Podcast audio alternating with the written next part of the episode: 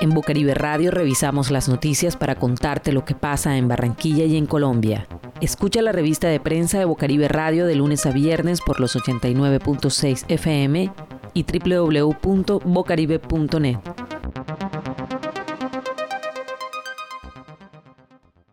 El conteo de casos de coronavirus en el mundo alcanzó su cifra más alta al registrar más de 33 millones de personas contagiadas. Según diversos portales y páginas de conteo, el mundo ya también llegó a tener un millón de muertes por esta enfermedad.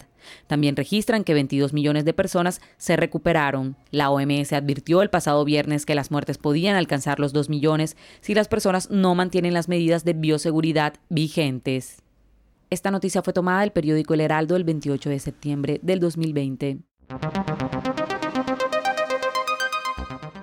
Una vez se reportaron los primeros casos de COVID-19 en Colombia, miles de venezolanos que habían llegado hasta nuestro país para buscar nuevas oportunidades decidieron regresar creyendo que en Venezuela iban a encontrar una mano amiga que los amparara en medio de la pandemia.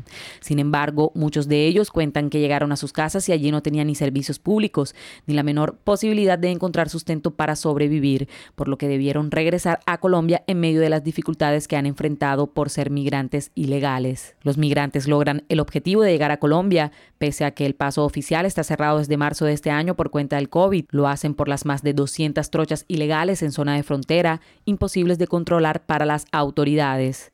El negocio de los pasos irregulares lo manejan indígenas que habitan en la línea limítrofe, que por su condición no tienen frontera. Las autoridades locales dicen estar preparadas para el fenómeno migratorio que desde ya se empieza a palpar con el retorno de los venezolanos a las ciudades fronterizas de Colombia, que se incrementará con la eventual reapertura de la línea limítrofe. Esta noticia fue tomada del portal de noticias La FM del 28 de septiembre del 2020. En Bucaribe Radio revisamos las noticias para contarte lo que pasa en Barranquilla y en Colombia.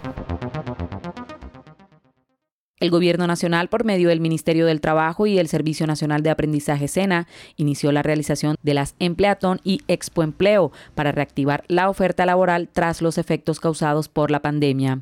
Así lo anunció el presidente Iván Duque Márquez en el programa televisivo Prevención y Acción, que se emite desde la Casa de Nariño y explicó que la reactivación de los empleos en el país es un importante deber que tenemos todos. El ministro del Trabajo, Ángel Custodio Cabrera, informó que la estrategia se hará con todas las entidades que de alguna manera pueden generar empleo en este país y una de las entidades es el SENA para vincular el sector privado y promover oportunidades laborales. Las personas interesadas en participar deberán ingresar a la página www.expoempleovirtualsena.com y registrar sus datos en el formato de inscripción.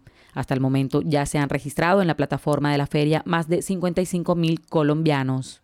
Esta noticia fue tomada del diario Región Caribe Noticias del 28 de septiembre del 2020.